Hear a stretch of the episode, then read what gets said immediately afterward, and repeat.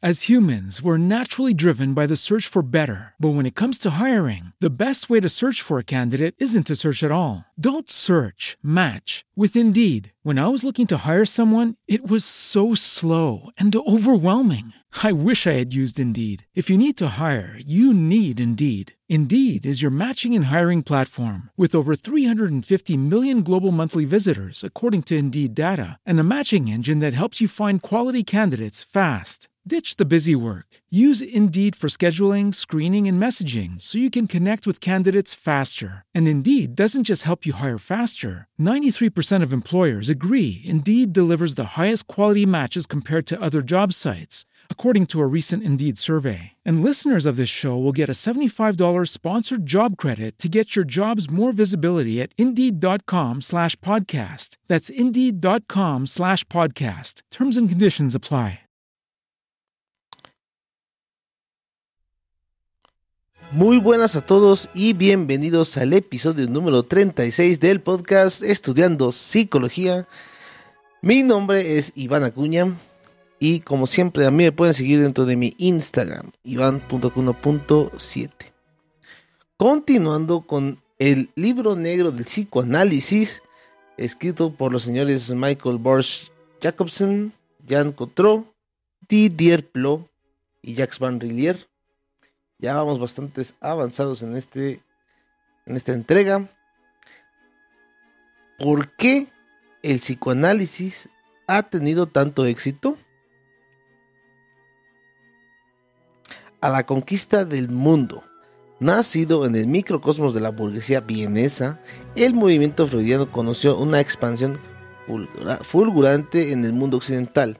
El historiador de la medicina Edward Schuller esboza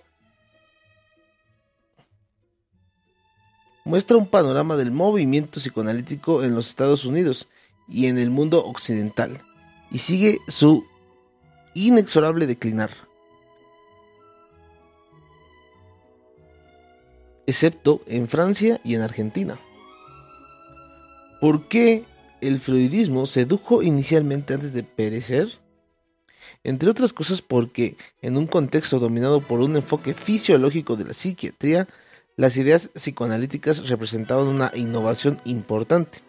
Freud proponía una manera humana de atender a los pacientes, mientras que otros de sus contemporáneos empleaban métodos bárbaros, sin dudar en introducir agujas en los lóbulos prefrontales. Con el psicoanálisis era cuestión de hablar para curar, y el papel del cuidador era escuchar el sufrimiento de su paciente. Esplendor y decadencia del psicoanálisis, escrito por Edward Schuller. Es historiador de la medicina, enseña en la Facultad de Medicina de la Universidad de Toronto, es autor de numerosas obras, entre las que destaca una historia de las enfermedades psicosomáticas y una monumental historia de la psiquiatría, de la era del asilo a la era del Prozac. Ha aparecido en 1998. Nada pone en cuestión el poder de curación de la psicoterapia, como dice Silandro, citando en El amor médico de Molière en 1665. Señor, mis remedios son diferentes a los de los demás. Estos tienen a los eméticos, las sangrías, las medicinas y las lavativas, pero yo curo con las palabras, con los sonidos, con las letras. Como la mente tiene un gran empuje sobre el cuerpo, mi costumbre es curar las mentes antes de ir a los cuerpos. No se trata de que la psicoterapia esté hoy en día caída libre en caída libre, sino en psicoanálisis. En 1896, el término psicoanálisis vio la luz en una revista francesa, la Revue Neurologique, bajo la pluma de Freud. Durante más de 40 años, desde los años 1920 hasta los 1960, el psicoanálisis consiguió, sobre todo en los Estados Unidos, conquistar el terreno de la psiquiatría. Pero, cerca de 100 años después de las primeras publicaciones de Freud, no queda en los Estados Unidos y en numerosos países prácticamente nada de este enfoque en psiquiatría. ¿Qué ha pasado? ¿Cómo explicarlo? El ascenso del psicoanálisis. Los acontecimientos que condujeron a la elaboración del psicoanálisis se remontan al invierno de 1885 y 1886, mientras Freud pasaba un permiso postdoctoral en el servicio de Jean-Martin Charcot en el hospital de París. Como había hasta entonces recibido una formación de neurólogo, Freud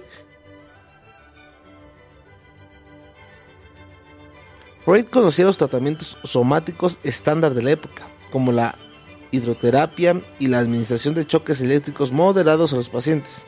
Charcot le hizo descubrir, sin embargo, al joven vienés otra técnica capaz de influenciar la mente de la gente, la hipnosis, y Freud volvió a Viena mucho más interesado por la mente de los individuos que por su cerebro. En esa época, la psiquiatría, recordemos que Freud no era psiquiatra, estaba comprometida con teorías biológicas especulativas. En 1893, Freud y su amigo vienes, el doctor Joseph Breuer, publican un informe preliminar sobre la histeria en los que debaten la importancia de los recuerdos traumáticos. La publicación en 1895 de su obra Estudios sobre la histeria marca el inicio de un renombre internacional de Freud.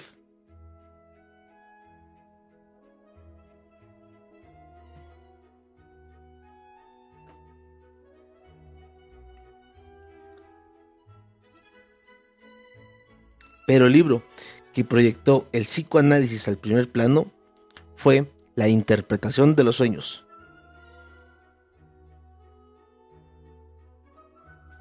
Aparecido en 1899. La fecha de publicación que aparecía en esta versión era, sin embargo, 1900. Cuando Freud fundó la Sociedad Psicológica de los Miércoles, el ancestro de la Sociedad Psicoanalítica de Viena, el psicoanálisis se transformó en un verdadero movimiento. ¿Cuáles eran las grandes líneas de la nueva doctrina de Freud? Recordemos el estado de las cosas y de derecho contra el que se rebelaron los psicoanalistas, las bases de la psiquiatría, desde sus inicios hasta el final del siglo XIX en los años 1880, eran principalmente fisiológicas. Las enfermedades mentales eran concebidas como resultantes de lesiones cerebrales. La herencia era considerada como el origen de los trastornos y los tratamientos, esencialmente somáticos. Se dispensaban en sanatorios privados reservados a una población de gente acomodada. El psicoanálisis, por el contrario, insistía en la represión de los pensamientos inconscientes e inconsistentes en el papel central que tenían las pulsiones sexuales y en la importancia de las experiencias de la infancia. Mientras que los especialistas en medicina somática de la época de la época simplemente el psicoanálisis por su parte ponía el acento en el intercambio verbal entre el paciente y su médico. El objetivo de una consulta era escuchar al paciente, intentar, con el hilo del tiempo, mantener una discusión con él. La herencia, los tratamientos somáticos, así como la neurología, ya no eran de rigor. Había nacido una nueva corriente. A medida que el psicoanálisis se desarrollaba como movimiento, dos tipos de médicos le prestaron atención. Los psiquiatras, que trabajaban en asilos psiquiátricos, y los neurólogos, que ejercían en privado. Prácticamente no existían psiquiatras privados antes de la Primera Guerra Mundial. La psicoterapia dependía del terreno de competencia de los neurólogos. En Francia, Emmanuel Regis, que fue médico adjunto del hospital Saint-Anne en París y después director de una casa de salud cerca de Bordeaux, formó parte de los primeros partidarios de este movimiento.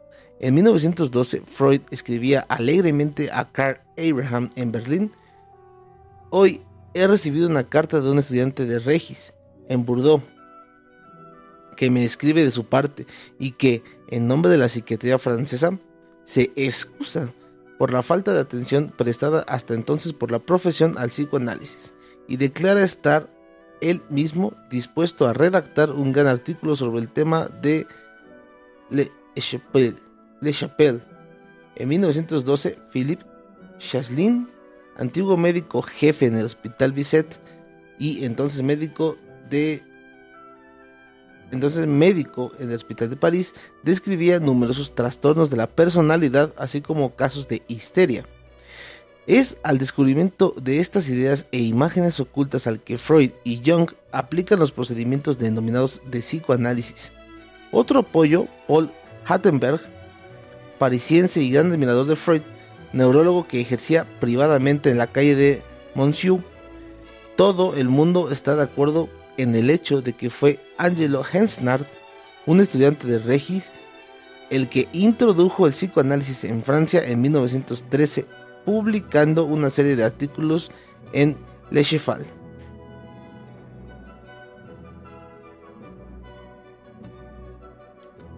El psicoanálisis estuvo de moda en París hacia 1925, en la época en que Eugène Mikovsky se convirtió en uno de los fundadores de la publicación Le Evolution Psychiatrique, el órgano principal del grupo vagante psicoanalítico del mismo nombre, y cuyas bases filosóficas descansaban en los escritos de Henry Bergson y en la fenomenología de Edmund Husserl. En los países de la lengua alemana, antes de la Primera Guerra Mundial, fue Eugen Blüher, profesor de psiquiatría en Zúrich, el que sin duda jugó el papel más importante en el advenimiento del psicoanálisis. Desde 1914, Karl Bochhofer, profesor de psiquiatría en Berlín, introdujo en los exámenes de estudiantes preguntas del tipo: ¿Cuál es el papel que representa el psicoanálisis en la psiquiatría? Después de la guerra, el aprendizaje del nuevo hacía furor, hacía furor entre los jóvenes psiquiatras y neurólogos. Alrededor del año 1925 estaba muy de moda hablar de su minco, es decir, el complejo de inferioridad, en las veladas de alto copete de Berlín. Irónicamente, fue en los Estados Unidos, país habitualmente indiferente a las influencias europeas, donde el psicoanálisis se expandió más.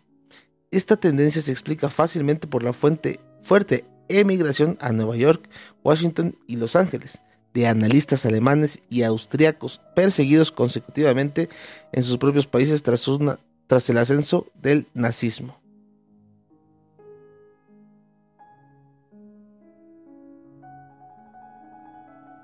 La supremacía del psicoanálisis. Cuando Paul Federn, fiel aliado de Freud, desembarca en Nueva York en 1938, es inmediatamente considerado como uno de los más grandes psiquiatras del país. 50 de los 250 psiquiatras alemanes que emigran a los Estados Unidos después de 1933 son psicoanalistas y de gran renombre para algunos. Un sondeo efectuado años más tarde, en 1980, identifica entre los 10 analistas más reputados del país a 8 emigrados, entre los cuales Heinz Hattermann, Ernest Chris y Eric Erickson. Se deduce de otro sondeo realizado mucho antes que los psiquiatras interrogados sobre a qué colegas juzgaban particularmente influyentes en la profesión colocaban a Anna Freud en cabeza de la lista, sin contar que casi todos los nombres citados eran psicoanalistas. Después de la Segunda Guerra Mundial, casi todos los titulares de cátedras de psiquiatría eran psicoanalistas. Las 14 secciones universitarias de 1955 todas informaban de que su programa de enseñanza se basaba en la teoría psicodinámica. Todos estos programas universitarios orientados al psicoanálisis ejercieron una gran influencia sobre los psiquiatras americanos que no eran en ese momento psicoanalistas. Solamente el 10% de ellos lo eran. Pero cuya orientación profesional estaba basada en psicodinámica. Dos tercios de los psiquiatras americanos de 1970 parecían utilizar el enfoque dinámico el psiquiatra canadiense Heinz Lichmann, después emigrado, decía mucho más tarde, entre 1930 y 1950, el modelo psicosocial reinaba como un dueño absoluto en los Estados Unidos.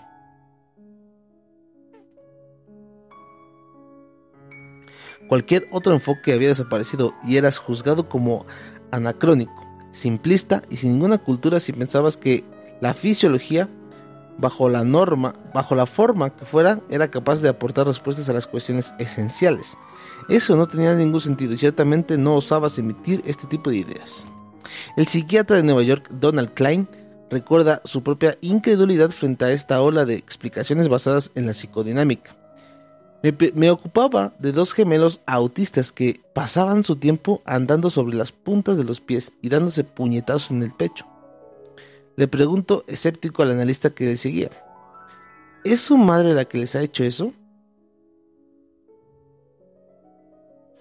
Durante este tiempo en Europa, el dominio de la corriente del pensamiento psicoanalítico era menor. La influencia de la herencia estaba más de moda, el enfoque psicopatológico netamente privilegiado, basado el diagnóstico de la enfermedad en los síntomas psíquicos del paciente más que en sus construcciones mentales como la histeria.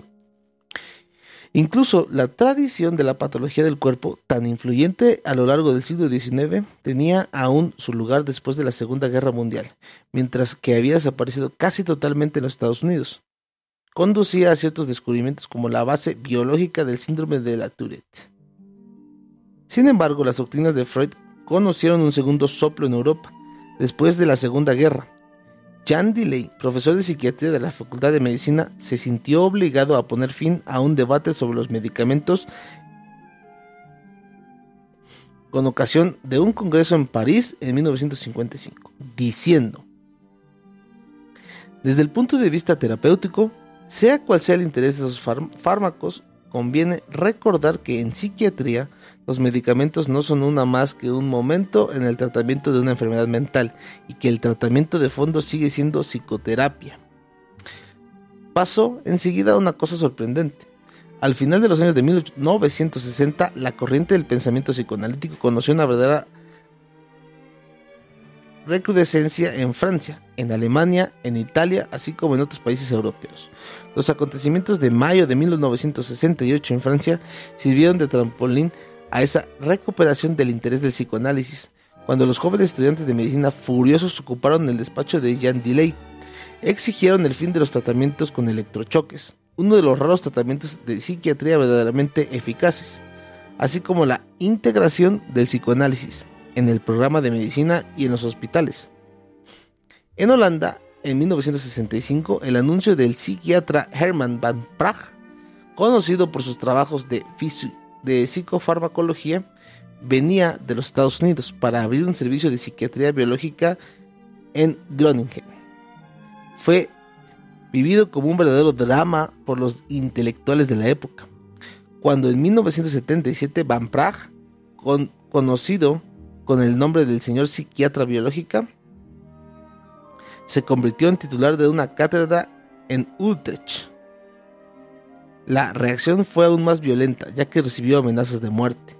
En Italia, donde se mostró poco interés en enfoques del tipo psicología de las profundidades antes de los años de 1960, el psicoanálisis se identificó prácticamente con la psiquiatría y sigue siendo el caso hoy en día. Italia parece una especie de museo de psiquiatría de los años 1960, en donde se oye aún hablar de Freud en la prensa y en donde se lee que los tratamientos con electrochoques están hoy en día prácticamente prohibidos y que todos los hospitales psiquiátricos han cerrado sus puertas.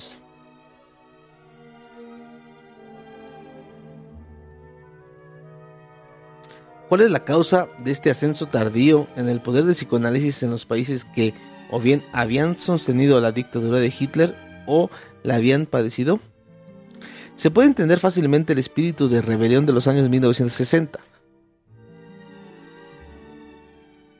marcado por el rechazo a la autoridad médica, a los asilos de alienados y al poder que tenían los psiquiatras de disponer de la libertad de sus pacientes. Pero, ¿por qué reemplazarlo todo por el psicoanálisis? Hay varias razones para ello.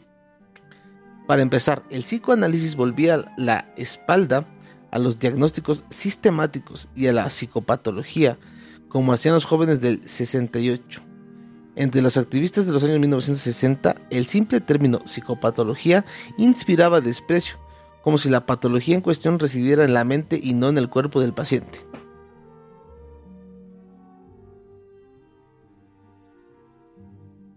Franco Basaglia, psiquiatra italiano reputado por sus opiniones a propósito de la psiquiatría, hablaba con desdén de las corrientes antropofenomenológicas, que simbolizaban todo lo que le parecía erróneo de la psiquiatría institucional tradicional. Basaglia, adepto convencido de la psiquiatría social y comunitaria, no se adhería particularmente al psicoanálisis, Sin embargo, tanto los analistas como los activistas sociales estaban de acuerdo que el hecho de que las enfermedades psiquiátricas no, no existían y que solo los problemas personales y sociales exteriores debaten a la gente entre la buena salud y la enfermedad. Si los problemas exteriores eran responsables de la, de la angustia y de la tristeza, eso que Tomás Sanz llamaba los problemas de la existencia, que conducían a la gente a consular a su médico.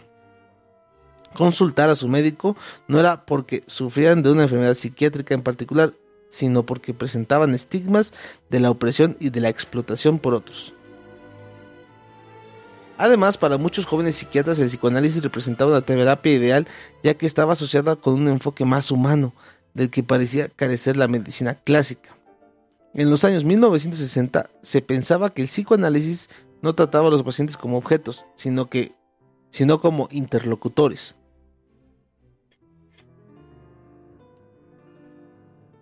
Y que los médicos trabajaban en cooperación con sus pacientes en sus sesiones de terapia con el fin de encontrar interpretaciones adecuadas que permitirían a la mente liberarse de la terrible influencia de la neurosis. Es así como las doctrinas de Freud conocieron un resurgimiento importante en esta época, porque representaba una terapia de elección para los intelectuales y los activistas de los años 1960, apasionados por Marx y Marcuse formaban ciertamente parte del grupo. Esto podría parecer cómico, pero no lo es, explicaba el psiquiatra de Nueva York Roberto Cancro. La convicción de lo que los conflictos inconscientes y reprimidos están en el origen de las enfermedades psicológicas era casi religiosa. Después el viento cambió y el barco psicoanalítico naufragó.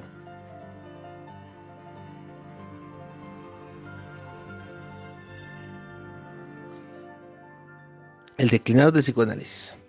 Los años 1960 habían sido la edad de oro del psicoanálisis. Luego la lechuza de Minerva levantó el vuelo al caer en la noche. Es prematuro pronunciarse sobre la situación en Europa, ya que la batalla aún está viva, pero en Estados Unidos la partida ha terminado. En el campo de la psiquiatría el psicoanálisis está simplemente muerto. Solamente el 12% de los pacientes en psicoterapia siguen un psicoanálisis. ¿Cómo explicar esto? Dos factores son la causa, la psicofarmacología y el DSM, DSM. Los medicamentos. La historia de la, de la psicofarmacología debuta en Praga con el descubrimiento de 1952 en el hospital Valdergras de un compuesto químico, la clorpromacina producida por Ruth Bullench, cuyos efectos sobre las manías eran espectaculares. Jan Delay y su asistente Pierre Deniker sometieron a la clorpromacina a punto de ser comercializada bajo el nombre de Lagartil una serie de test clínicos y se dieron cuenta de la extraordinaria eficacia de este medicamento en la psicosis. La clorpromacina, el primer neuroléptico, tenía la ventaja de calmar a numerosos pacientes haciendo desaparecer sus alucinaciones sin tener que administrarles tranquilizantes. Después de 1952, un amplio mercado farmacológico se abrió a la comercialización de los antidepresivos. El primero, la imipramina, hizo su aparición en 1957. De asiolíticos. El primero, la benzodiazepina Librium, cuya apelación genérica es clordiazepoxido, se comercializó en Estados Unidos en 1960 y en Francia en 1961. Y de los timoreguladores, el litio se comercializó en los años 1960, por no citar más que los principales medicamentos de una lista muy larga. La terapia convulsiva fue introducida por Ladislaus von Meduna en Budapest en 1935. Tres años más tarde, en 1938, Hugo Cerletti innovó utilizando la, electricidad para desencadenar las convulsiones. La terapia por electrochoque se demostró muy eficaz en el tratamiento de los trastornos de humor. Este tipo de terapia no hacía, sin embargo, ninguna competencia al psicoanálisis, ya que solo los pacientes gravemente afectados se beneficiaban de ella, y después de los años 1960 solo los hospitales tenían acceso a ella. Muchos analistas enviaban a sus pacientes a recibir electrochoques, pero no les recomendaban que recurrieran a la psicofarmacología. Estos nuevos medicamentos representaban una verdadera amenaza para el psicoanálisis, porque los psiquiatras biologistas y los analistas se disputaban el conjunto de los pacientes. El psiquiatra irlandés David Healy explicaba que las teorías psicoanalíticas habían perdido mucha de su influencia porque no explicaban en ningún caso la eficacia indiscutible de los psicotrópicos.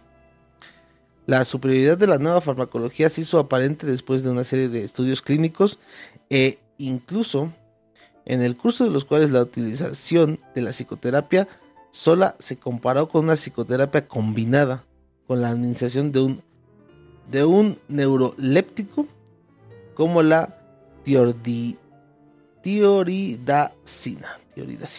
comercializada en Estados Unidos bajo el nombre de Meyeril. El primero de sus estudios, terminado en 1968 en el Massachusetts Mental Health Care Center, verdadero cuartel general de la psiquiatría,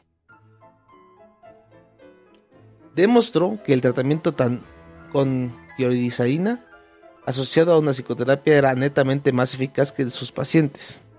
La psicoterapia sola, concluían, no ha producido ningún cambio significativo en un periodo de dos años para el grupo experimental que no recibía ningún tipo de tratamiento o medicamento. Este estudio destruyó la certeza de, la que, de que la esquizofrenia podía ser tratada a través del psicoanálisis.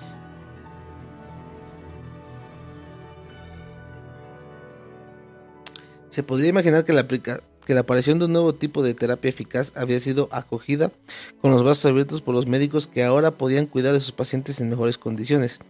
Pero el advenimiento de la psicofarmacología se percibió con pesimismo por parte de la comunidad psicoanalítica.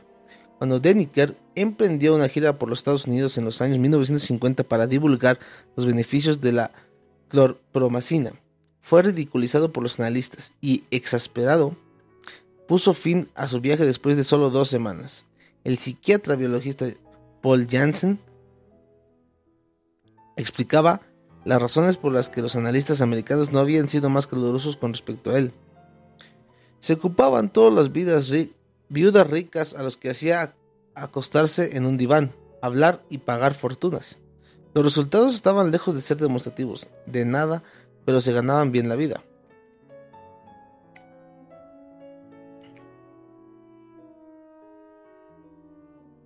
Un nuevo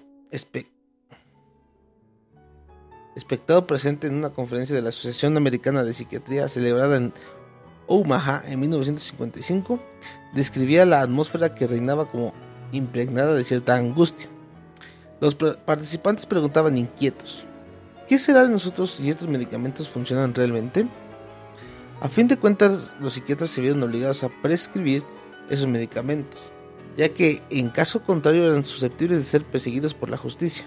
Sin embargo, como explicaba Van Praag, simplemente no estaban interesados en el cerebro y pensaban que era improbable, sino imposible, que la biología pudiera procurar los elementos esenciales para nuestra comprensión de los orígenes y del tratamiento de los trastornos mentales.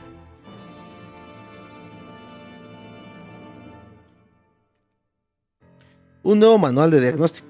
Además, la publicación de 1900 80 del nuevo manual de diagnóstico, el DSM, por la Asociación Americana de Psiquiatría, contribuyó grandemente al debilitamiento de la influencia que ejercía el psicoanálisis en el terreno de psiquiatría.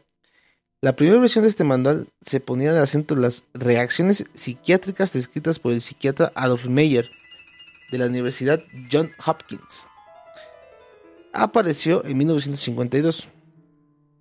Una segunda edición redactaba redactada bajo la influencia del movimiento psicoanalítico que describía todos los trastornos como neurosis, se publicó en 1968.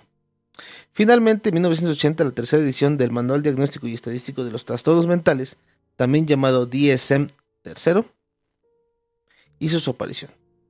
Al contrario de las ediciones, precedentes, el DSM-III se pretendía absolutamente agnóstico en lo que concernía a las causas de los trastornos mentales. Establecía criterios operativos que debían ser escrupulosamente respetados antes de poder anunciar un diagnóstico concreto.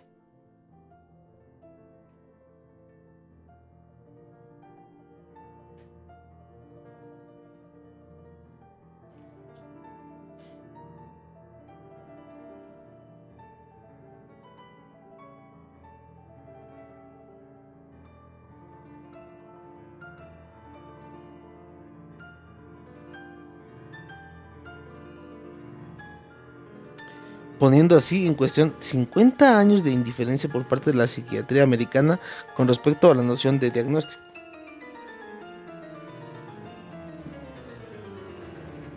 Desde entonces existían enfermedades psiquiátricas específicas denominadas trastornos que tenían sus propios criterios.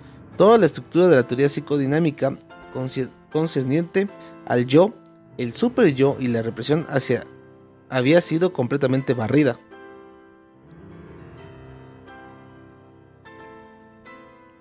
Ninguna referencia relativa a las nociones aparecía en el manual. El simple hecho de que los analistas fueran incapaces de impugnar la aparición de este manual en 1980 mostraba un declinar de su influencia. El DSM se supuso una seria disminución de la influencia del psicoanálisis. Había debutado como un comentario de la condición humana, pero para finalmente llegar a establecer diagnósticos psiquiátricos específicos. Hubo un tiempo en el que los psicoanalistas eran muy solicitados por la prensa para comentar cualquier cosa desde el símbolo fálico de los misiles nucleares hasta la pertinencia de la candidatura de Barry Goldwater a la presidencia de los Estados Unidos. Pero ahora los analistas ya no eran considerados como más competentes que cualquier otro para hablar de la condición humana si el DSM no decía nada al respecto. En 1974, las tres quintas partes de los psicoanalistas americanos prescribían fármacos a sus pacientes, y más de la mitad de ellos proponían métodos terapéuticos diferentes al psicoanálisis, como las terapias de pareja o de familia.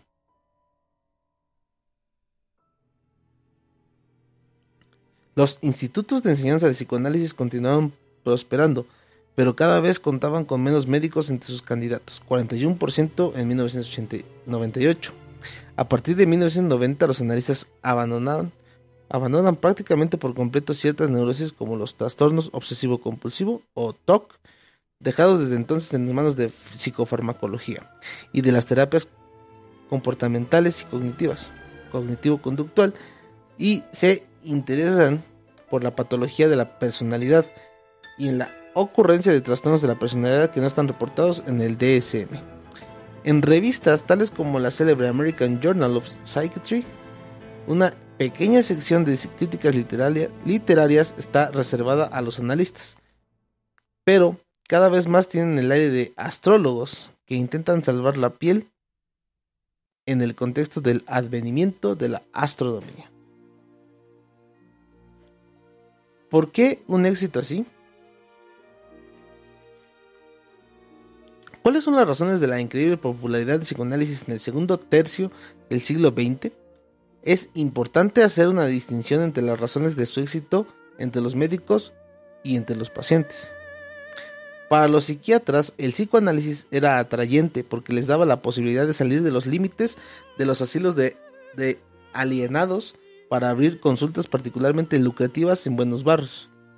Hasta el principio del siglo XX, la práctica de la psiquiatría se limitaba a los asilos y los encantos asociados a la vida de pequeños apartamentos situados en el subsuelo de grandes hospitales psiquiátricos, bajo la batuta de supervisores todopoderosos, eran poco numerosos.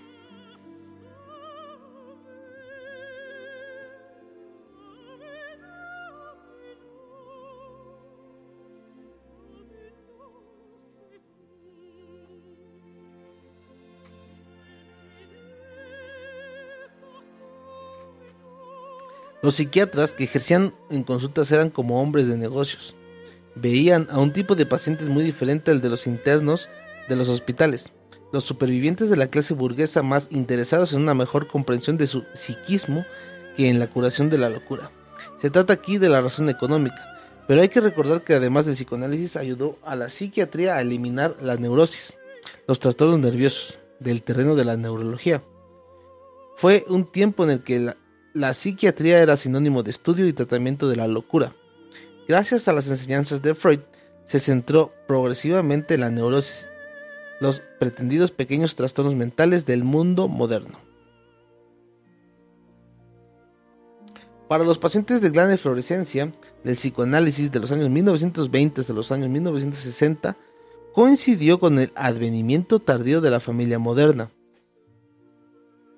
Existe un cierto estilo de vida de la familia calificada de M de moderna, en oposición al estilo tradicional anterior o al estilo B postmoderno que le siguió, que coloca al niño en el centro de la familia y glorifica la unidad familiar así como la armonía entre los cónyuges. Este estilo de vida familiar tiende a desaparecer en nuestros días para hacer sitio al estilo postmoderno, en el que los padres están casados menos a menudo y se divorcian frecuentemente de tal forma que los niños ya no viven con sus dos padres. El modelo psicoanalítico correspondía perfectamente con el estilo de vida familiar que ponía el acento en el desarrollo del niño y animaba a las madres a quedarse en el hogar. Los seis primeros años de vida de un niño deben ser particularmente importantes, si es necesario que sacrifique mi vida por ellos. En cuanto a la histeria, se trata sin duda de eso de lo que sufro, dado que estoy recluida en casa todo el día. Parece inconcebible en nuestros días tener una madre fría, responsable del autismo de su hijo o aún de considerar la esquizofrenia como una consecuencia evidente de una madre esquizofrenógena. Y sin embargo, estas dos explicaciones se daban en los medios psicoanalíticos de los años 1940 y 1950.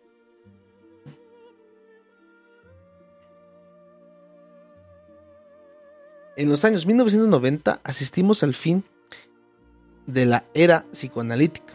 El psicoanálisis debía ser reconocido pro por lo que fue, decía un especialista, un movimiento que contribuyó al desarrollo histórico de la psiquiatría y un paréntesis de la cultura occidental del siglo XX. Es un poco como la última persona que aprenda espartano. ¿Quién será el último de ser psicoanalizado? Preguntaba Adam Kopnik en el New York es parecido al, al cómo lo vivió el primer hombre de ser hospitalizado, hipnotizado o ser sangrado con sanguijuelas, o aún como el último hombre en llevarle a un alquimista un trozo de plomo con la esperanza sincera de poder transformarlo en oro. Hubo un tiempo en que los lectores del New Yorker buscaban activamente a los psicoanalistas, que ejercían en sus bellos despachos a lo largo de Park Avenue Hoy, esos lectores se ríen de esos mismos analistas. Muchísimas gracias a todos los que nos escucharon en este episodio número 36 del podcast Estudiando Psicología. Mi nombre es Iván Acuña y a mí me pueden seguir en mi Instagram, iván.cuna.7. Nos vemos en un próximo episodio. Que estén muy bien y gracias por las descargas. Hasta luego. As humans, we're naturally driven by the search for better. But when it comes to hiring, the best way to search for a candidate isn't to search at all. Don't search, match with Indeed. When I was looking to hire someone, it was so slow and overwhelming. I wish I had used Indeed. If you need to hire, you need Indeed. Indeed is your matching and hiring platform with over 350 million global monthly visitors, according to Indeed data, and a matching engine that helps you find quality candidates fast. Ditch the busy work. Use Indeed for scheduling, screening, and messaging so you can connect with candidates faster. And Indeed doesn't just help you hire faster. 93% of employers agree Indeed delivers the highest quality matches compared to other job sites, according to a recent Indeed survey. And listeners of this show will get a $75 sponsored job credit to get your jobs more visibility at Indeed.com slash podcast. That's Indeed.com slash podcast. Terms and conditions apply. ¿No te encantaría tener 100 dólares extra en tu bolsillo? Haz que un experto bilingüe de TurboTax declare tus impuestos para el 31 de marzo y obtén 100 dólares de vuelta al instante. Porque no importa cuáles hayan sido tus logros del año pasado, TurboTax hace que cuenten. Obtén 100 dólares de vuelta y tus impuestos con 100% de precisión, solo con Intuit TurboTax. Debes declarar para el 31 de marzo. Crédito solo aplicable al costo de la presentación federal con TurboTax Full Service. Oferta sujeta a cambios o cancelación en cualquier momento.